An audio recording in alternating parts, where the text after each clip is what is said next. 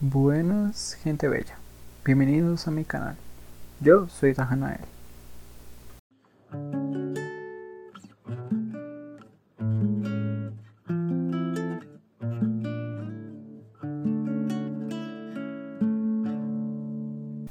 El día de hoy voy a terminar con la sección de fantasía básicamente porque creo que ya es hora.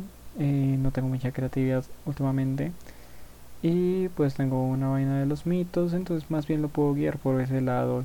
Y también hoy es Halloween. Bueno, hoy no es Halloween, técnicamente es mes de Halloween. Falta 21 días para Halloween, creo. Eh, si los cuentos no me fallan más o menos. Bueno, un poquito menos de pronto. Pero pues igual falta tiempito aún. Así que dije como bueno, eh, si no voy a... Si no llego como al al domingo, que, ah, justamente el domingo cae el 31, entonces les esperan un, un, episodio bastante especial. Voy a meter un poco el juego de calamar para que vayan como preparándose. Y ustedes dirán que tiene tétrico el juego de calamar para sacarlo el 31 de octubre. Y yo les diré, oh, amigos míos, ya verán, ya verán, ya verán, ya verán. Pero bueno, también el próximo, el próximo sábado, este sábado, es Sofa, eh, voy a ir a Sofa, voy a contarles como qué va a pasar en Sofa, porque tengo algo de miedo, tengo que admitirlo. Eh, vi una publicación en Facebook que decía Sofa de Exhibition em, para que veas todas las colecciones y que no sé qué, y el tiempo libre. Y yo quedé como, ok, chévere, van a traer a la vieja esta de que tiene la colección más grande de Colombia. Sería interesante conocerla y decir como, parce, como, ¿cómo empezaste con todo esto y con el coleccionismo y no sé qué? ¿Y cómo me podría yo meter ahí? Que quiero coleccionar dragones. Pues ya saben, es mi, es mi gusto, es mi amor. Los que me conocen, los que son muy amigos míos, saben que los dragones son mi segundo amor. El primer amor es, obviamente, el, es el no hablar bien. Y obviamente también el alcohol. Pero inicialmente son los dragones. Los amo, me encantan. Son mi vida, mi todo. Bebés preciosos, los amo. Bueno, el caso cuando, cuando vi la publicación que iba a ser sobre como una exhibición literalmente yo dije ok ahora tiene sentido el que se llame de este Sofa The Exhibition. Me choca mucho que sea en inglés porque pues vivimos en un país latino. Deberíamos pues hablar en español los títulos en español o sea por favor. Pero bueno eso es otro otro tema sí en inglés suena más chévere y que no sé qué pero bueno. Aquí el punto es el siguiente si va a decir The Exhibition, o sea, si se va a centrar en ser como un tipo museo, de pronto no va a haber tanto de la compra-venta, entonces mi sentido capitalista me dice, parse, no voy a poder comprar cómics de Spawn y de Alien, tampoco vas a poder encontrar un reloj de bolsillo que quería comprar, entonces va a ser como sad, pero bueno.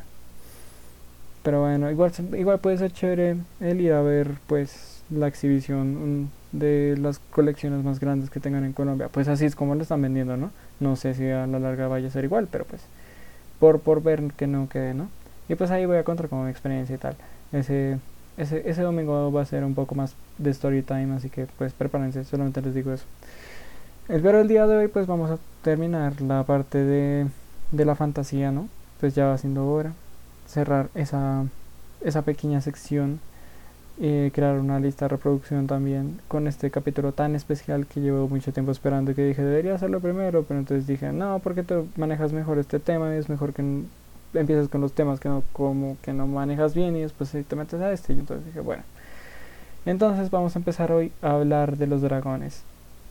Bastante bonitos, bastante bonitos que son. También pues de pronto les suelto algún que otro dato, alguna que otra historia, no sé, todo depende, todo depende mucho. Entonces, empezar por, eh, por varias cosas. Primero, dragones hay muchos, demasiados. En varias culturas tienen sus propios dragones. Y pues son, son, son especiales. Cada dragón tiene como su significado dependiendo el, el país en donde se encuentre. Entonces, cuando digamos hay que hablar obviamente del clásico Drake, eh, perdón, del Drake no. Bueno, sí, del Drake también hay que hablar del Wyrm o Wyvern, que técnicamente son diferentes. Hay que hablar de los dragones orientales, hay que hablar de las hidras, las gárgolas, los ouroboros, los basiliscos y obviamente el dragón europeo. También el anfiter, pero ahí llegaría en su punto, es como una especie, subespecie del Wyrm, pero, pero eso ya es como teoría mía. Entonces el dragón europeo, empezamos por él. El dragón europeo es el típico dragón, la típica imagen del dragón. Cuando uno, no sé, lee a Eragon y le describe una zafira, ese es el dragón europeo. Cuando uno lee a Tolkien y ve el Hobbit y le describe a Smaug, ese también es un dragón europeo. Cuando prácticamente ves en la cultura popular el típico dragón con las cuatro patas y las dos alas que va volando por ahí y escupe fuego, ese es un dragón europeo.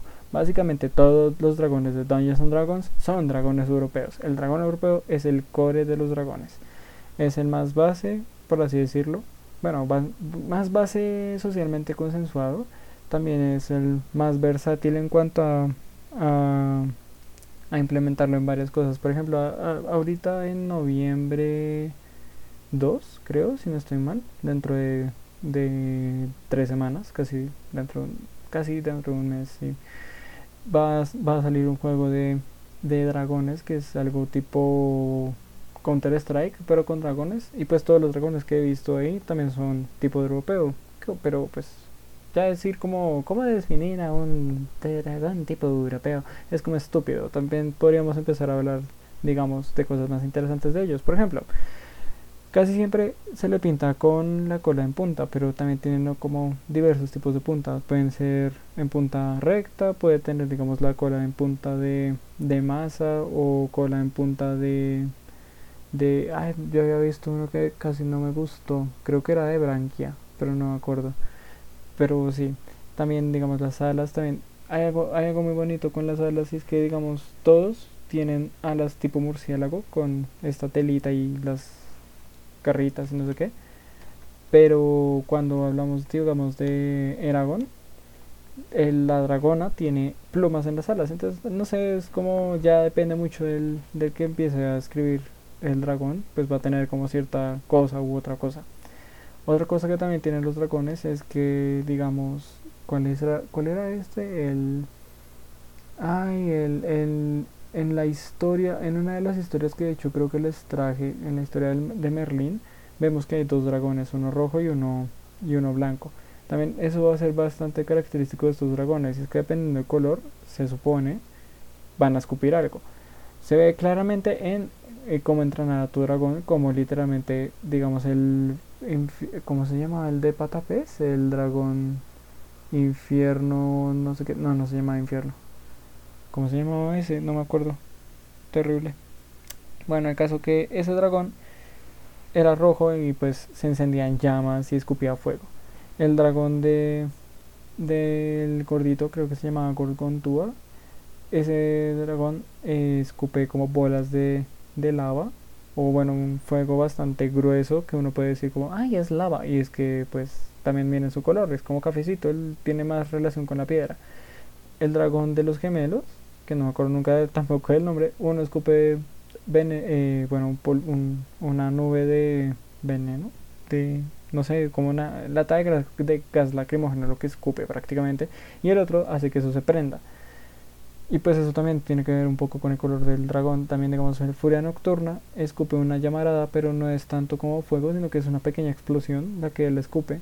Entonces tiene como ese juego de luz oscuridad que como que de la oscuridad escupe la luz, pues eso. Y también luego está el dragón de Astrid que sí se le ve escupiendo fuego como un dragón normal, pero pues su centro no es el, la llamarada, sino como el, las espinas. Y pues eso también va a aplicar, o sea, esa idea de aplicar que el dragón escupa algo o haga algo por cómo se ve viene de antaño, digamos. En la misma historia que les traje de Merlín, el mago, el dragón blanco se supone escupía hielo, mientras que el dragón rojo se supone escupía fuego. También eso depende un poco de la historia. Hay algunos textos que dicen que ninguno escupía nada, simplemente se estaban agarrando ahí. Otros decían que se estaban agarrando súper feo y uno escupía fuego, otro escupía hielo. O otros también dicen como el dragón de hielo hizo no sé qué y el dragón de fuego hizo tal cosa y entonces se refieren más al color. Entonces a partir de esas historias del medioevo es cuando ya se empieza a relacionar el dragón europeo y el color del dragón con el tipo de material que expulsa. Por lo tanto, sería interesante hacer, digamos, en una mesa de Dungeons and Dragons coger un dragón de, no sé, un dragón, un dragón, creo que, no, no hay dragón marrón, si hay dragón marrón, no me acuerdo si es dragón marrón, creo que sí hay dragón marrón, coger un dragón marrón y decir que el brother escupe piedras al otro pelero, entonces abre la boca y empieza y pues tiene que recuperarlas o masticar tierra para volver a hacer rocas. Sería interesante, cuanto menos, el concepto ese. También otra cosa que tienen los dragones europeos es que en todas sus historias, bueno, no en todas, solamente en una, cuentan cómo el cuerpo puede ser aprovechado. Entonces, de hecho es en la historia de el cantar de los nivelungos, si no estoy mal, en el que el dragón muere y el tipo llega y se baña en su sangre. Muy bonito, yo sé. Y le y se vuelve invulnerable a prácticamente cualquier cosa. También se come la lengua y entiende el lenguaje de todos los animales y creo que también de todos los humanos, pero no estoy seguro, creo que no y creo que eso me lo estoy inventando ahora que lo pienso, pero sí entiende como el, lenguaje de otras especies. También las escamas se supone que son tan duras que pueden ser usadas de armadura y de escudo y Santa Madre de Dios, esa vaina es impenetrable, prácticamente.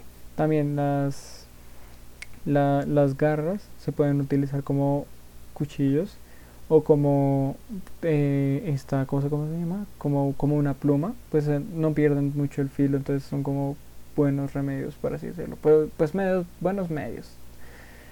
¿Qué más? Me parece que el ojo también tenía algo, los cuernos también se podía hacer algo con los cuernos, pero no me acuerdo ahorita qué es. Y con las alas se puede se puede hacer prácticamente lo mismo que con las escamas, pero es un poco más liviano. Pues el tema de, de la membranita, pues eso.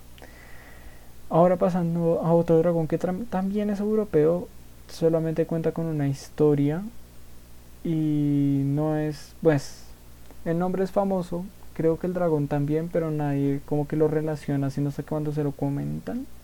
Pues eso. Y estoy hablando del Drake. El Drake es un tipo de dragón que no tiene alas, es solamente una lagartija gigante con cuernos y que escupe fuego y que se mueve bastante rápido. Se supone que vive como en lugares llenos de agua con rocas, obviamente, algo como riscos o, o islas, cosas así y este tipo de dragón también es bastante, bastante especial, es rápido, creo que viene en manada. Y pues son iguales que los europeos en cuanto al color y los materiales que uno puede aprovechar de su cuerpo.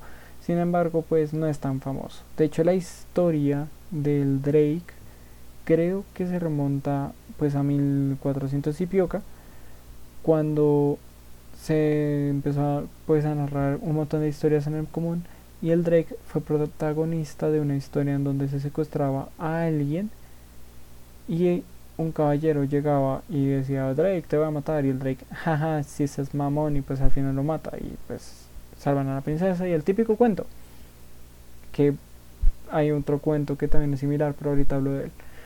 Y entonces el Drake se va a hacer famoso básicamente por eso. No hay mucha referencia que uno pueda decir como abunda la referencia en el mundo de la del mainstream actualmente, pero pues cuando uno ve una imagen del Drake uno dice como, oye, yo como que lo he visto en algún lado.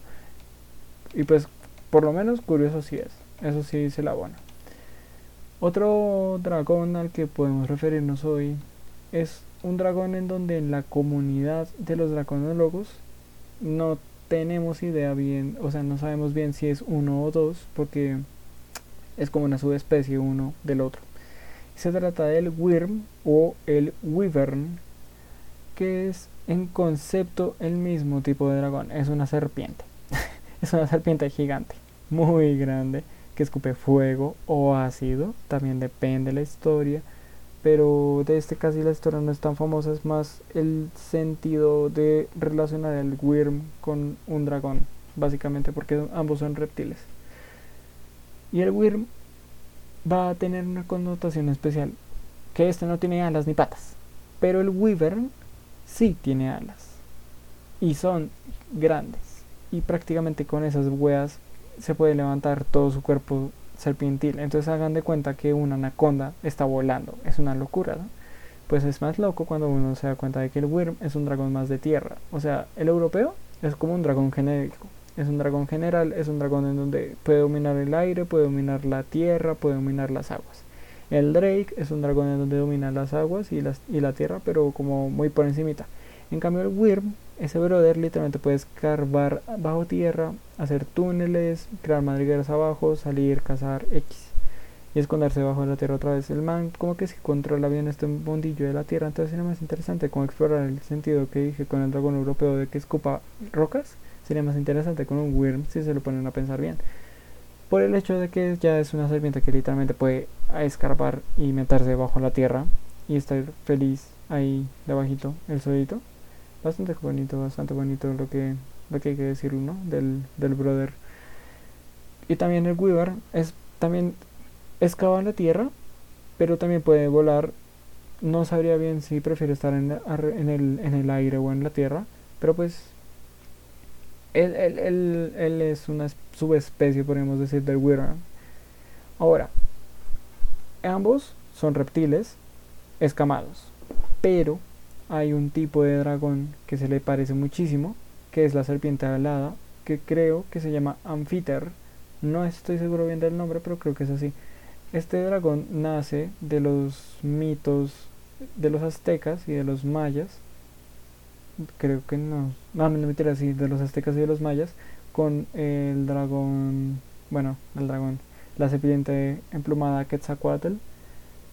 Entre los draconólogos se llega al consenso de, de decir, parce, el anfiter, o sea, Quetzalcoatl, técnicamente tiene las cualidades de un dragón. El brother, pero pues con ciertas eh, alteraciones en la genética podríamos decir. Digamos, el brother es una serpiente, es alada, pero es emplumado. Sin embargo, controla el viento.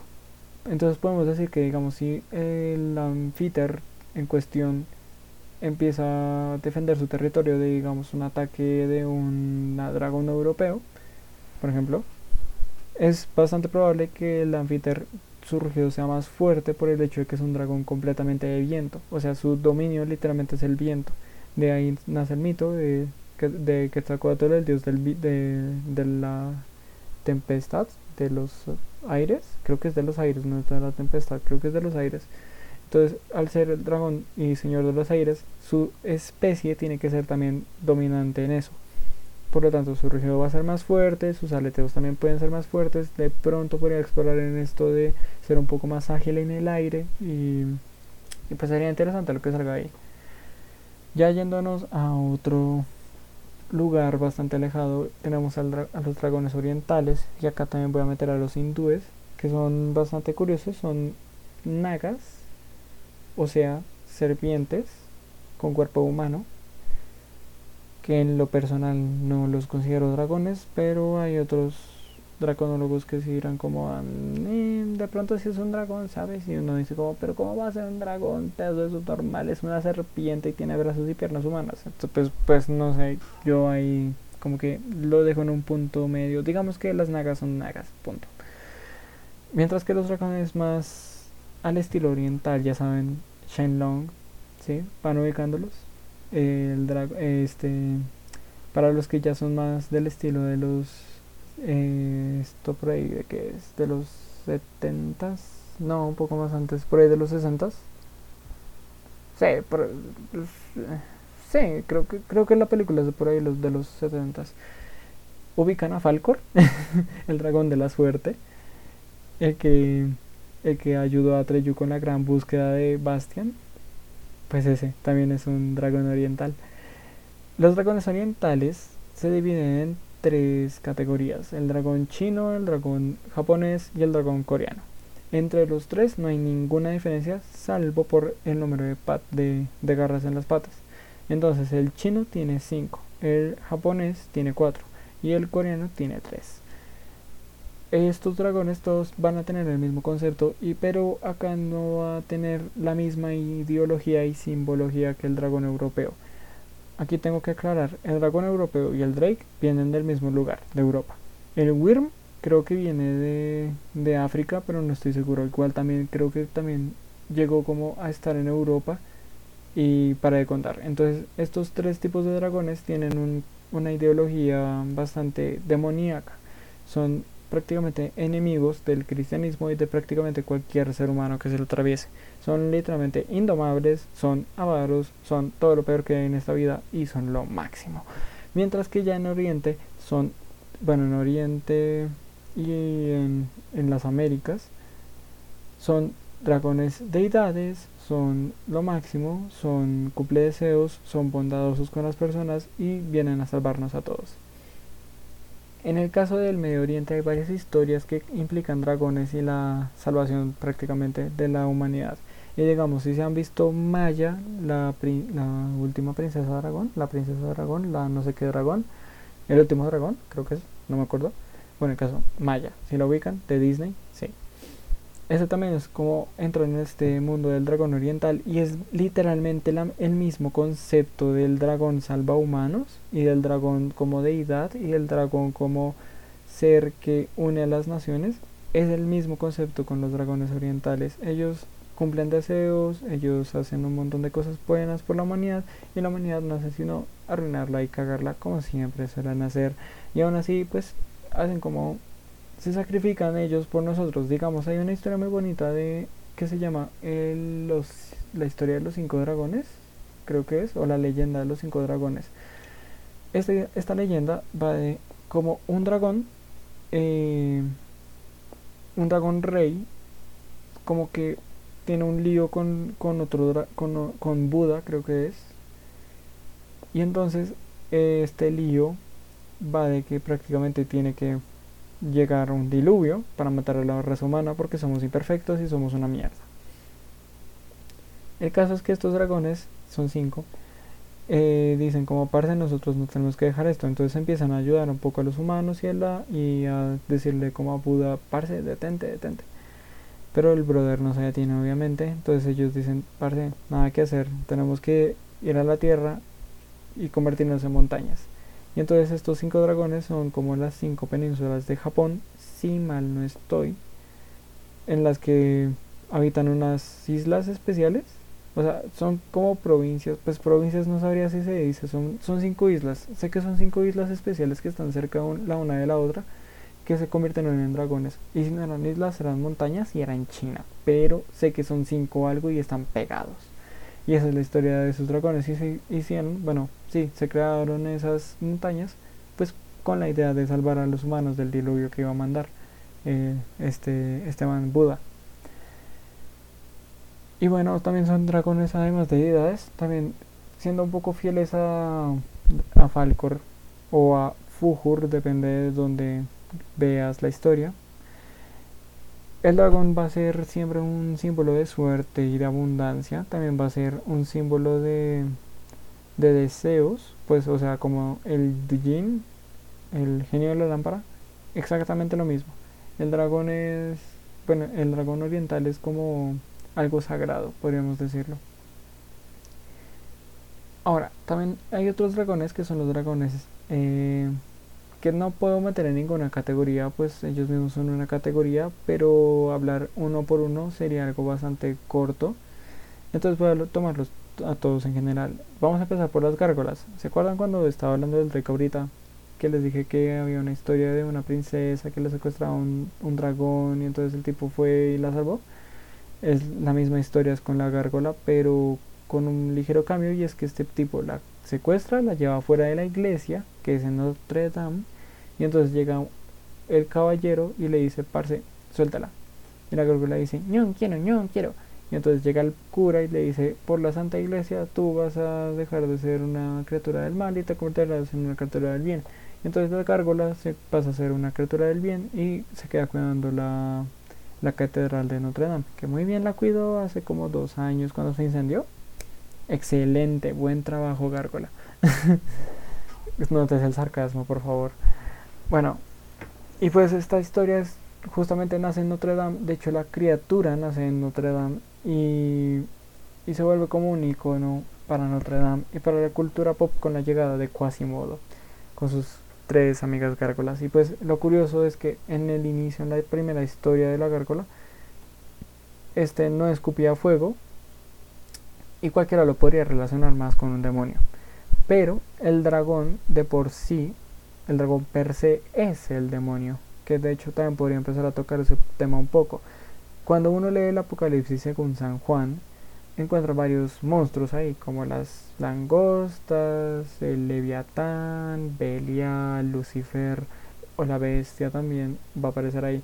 Pero de todos esos que acabo de decir, solamente dos son dragones. La bestia, que es una especie de hidra, que ahorita hablo de ella, y la y otra bestia que es un dragón, no mentira, y el leviatán, que es como el Ouroboro, o sea, la misma es el mismo concepto del Ouroboro que ahorita hablo también de él.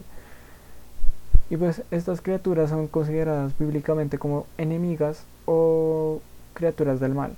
Es lo mismo con la gárgola. La gárgola empezó siendo como una criatura del mal, pero después fue santificada y es como el único demonio que la iglesia quiere, por así decirlo. Y eso no es como un demonio, es literalmente es un dragón. Es que no entra en la categoría de demonios, pero sí en la dragones en cuanto a, a ser reptiliano y a ser peligroso y a secuestrar princesas. Ahora, cuando hablamos del Ouroboro, que aquí también recupero lo del Leviatán, el Ouroboro es esta serpiente gigante de Midgar que se come la cola llamada Jormungander. Bueno, es el, el Ouroboro es esa especie de dragón que es acuático, completamente acuático, que crece montones y se muerde la cola a sí mismo. En la etimología, el Ouroboro no solamente existió en los nórdicos, creo que también existió en, la, en el oriente y era el inicio del ciclo era el ciclo eterno de la vida, el empezar y morir, empezar y morir, un poco la reencarnación, la idea de, esta, de este ciclo completo de vida en el que uno nace, crece, se reproduce, muere, reencarna y vuelve y empieza el ciclo. Es exactamente lo mismo con el Ouroboros, siempre evolucionando esa idea. Es bastante bonito, por lo menos. Ah, mentira, no es en Oriente, sino es en la India. Creo que eso es en la India, porque pues maneja el concepto de reencarnación y pues en el Ouroboro entran bastantes bueno no bastantes no es abundante el tipo de monstruos que uno puede encontrar pero cuando hablamos digamos de, de Jormungander pues él es un Ouroboro el Leviatán no confirmado por la iglesia pero estoy seguro de que el man también es un Ouroboro ahora hablamos de la hidra. De la hidra hay dos para contar. El primero es como no la hidra de Lerna de de, los, de las tareas de Hércules, de las 12 tareas de Hércules. Y la otra hidra es la bestia em, bíblica, que tiene no sé cuántos cuernos y no sé cuántas cabezas y no sé cuántas coronas y ninguna queda bien con la otra porque todo es como disparejo, entonces me da un toque pensar en cómo carajo será ese dragón, porque algunos serían unicornios, otros tendrían tres cuernos y ni siquiera están parejos, en fin. El caso es que el, la hidra la concepción de la hidra es un dragón reptil tipo Drake, pero con, la, con el cuello mucho más largo y que pues si le cortas una cabeza le crecen dos más del mismo cuello. Ah, también aparece en Percy Jackson la hidra. Esta, este dragón es bastante bonito en el sentido de que tiene cinco cabezas prácticamente que pueden escupir fuego y si te pones de creativo puedes llegar a hacer algo como en a tu, dragón donde el dragón 1 bueno, la cabeza 1 escupe este ácido y la cabeza 2 eh, hace una chispita hace, una chispita que hace boom en todo el lugar. Y es cuanto menos curioso. Básicamente cualquier dragón que tenga más de dos cabezas bueno más de una cabeza tiene que ser considerado una hidra. Sí o sí. Puede ser que si le cortas una cabeza le vuelva a crecer dos sí. O quieres quitarle ese, esa, esa característica, mira, también. Tú eres libre de hacer lo que quieras con tu, con tu, con tu. Ahora hablando de otro dragón que es el basilisco. El basilisco es un dragón, creo que es de Grecia y de Egipto. Se supone que nace de la sangre de Medusa, literalmente como el, como el fénix nace de las cenizas, el basilisco nace de la sangre de, de Medusa y es un dragón que algunos dicen que es un dragón reptil chiquito con alas y no sé qué. Otros dirán que es una serpiente gigante, cosa de Harry Potter. Y otros dirán que, y este es el más común, es una gallina con cola de dragón y patas de dragón y ojos de dragón. y petrifica con la mirada. Entonces tú la miras y te quedas petrificado como si le hubieses visto a los ojos a, a Medusa. Es básicamente el mismo concepto, no tiene mucha eh, mucho desarrollo, por así decirlo. Y hay una especie de dragón que se parece que se llama como Coacaticle, Coaclicle, algo así, que es parte de los basiliscos y es el dragón basilisco del el oriente. Pero en general es lo mismo, ambos petrifican con la mirada y son terriblemente fastidiosos. Y creo que lo único modo para que nazca un basilisco sin ser, o bueno, sin, sin la necesidad de la sangre de medusa, es coges un huevo de gallina, coges un sapo, haces que el sapo eh, cuide el huevo y ahí tienes a tu bello basilisco. Fin de la discusión. Y esto es básicamente un pequeño abrebocas al mundo de los dragones, pero eh, tampoco es mucho lo que puedo abarcar. Podría inventarme bastantes historias, podría contarles algunas otras novelas, eh, películas, mitos, leyendas pero eso lo voy a dejar para futuros episodios, sobre todo porque se viene, se viene muy bueno con la sección de, de mitología. Vamos a pasar mitología. Uf, a tope. A tope, chaval, como dirían los españoles. Va a ser muy divertido y pues nada. Ya me queda solamente despedirme de los dragones, pues los amo, no hay nada más que decir. Tengo 13 dragones en mi colección. Si contamos las gárgolas, tengo cada 15 dragones en mi colección. Y son bastante bonitos, todos son europeos. No he encontrado ningún Drake. Por el momento, si no estoy mal, no tengo ningún Drake. Si no, todos tienen olas. No, sí, todos son europeos. Pues como les dije, el dragón europeo es el más común de todos. No, no va a haber un dragón, o sea, no va a haber como en una tiendita normal una figurita de un Wyvern. Aunque sería interesante verlo. Pero no, no vas a encontrar ningún Wyvern, lastimosamente. Vas a encontrar uno que se parece, que tiene patas delanteras y alas. Ese lo tengo. Pero técnicamente no es un worm, es como una un, un reeditado de un dragón europeo. Pues eso. Es básicamente eso. Es la misma vaina. Sin más me despido. Recuerden redes abajo y por si no te, pues si te da pereza buscar en redes, me encuentras en Instagram como arroba dandemonj en Twitter como arroba dajanael y mi podcast puedo darlo por terminado este episodio. Recuerden si quieren escuchar la musiquita de mi bro, también está el link en la descripción. Si les da pereza, búsquenlo Starfield. Y sin más me despido, yo fui Dajanael y muchas gracias por escucharme.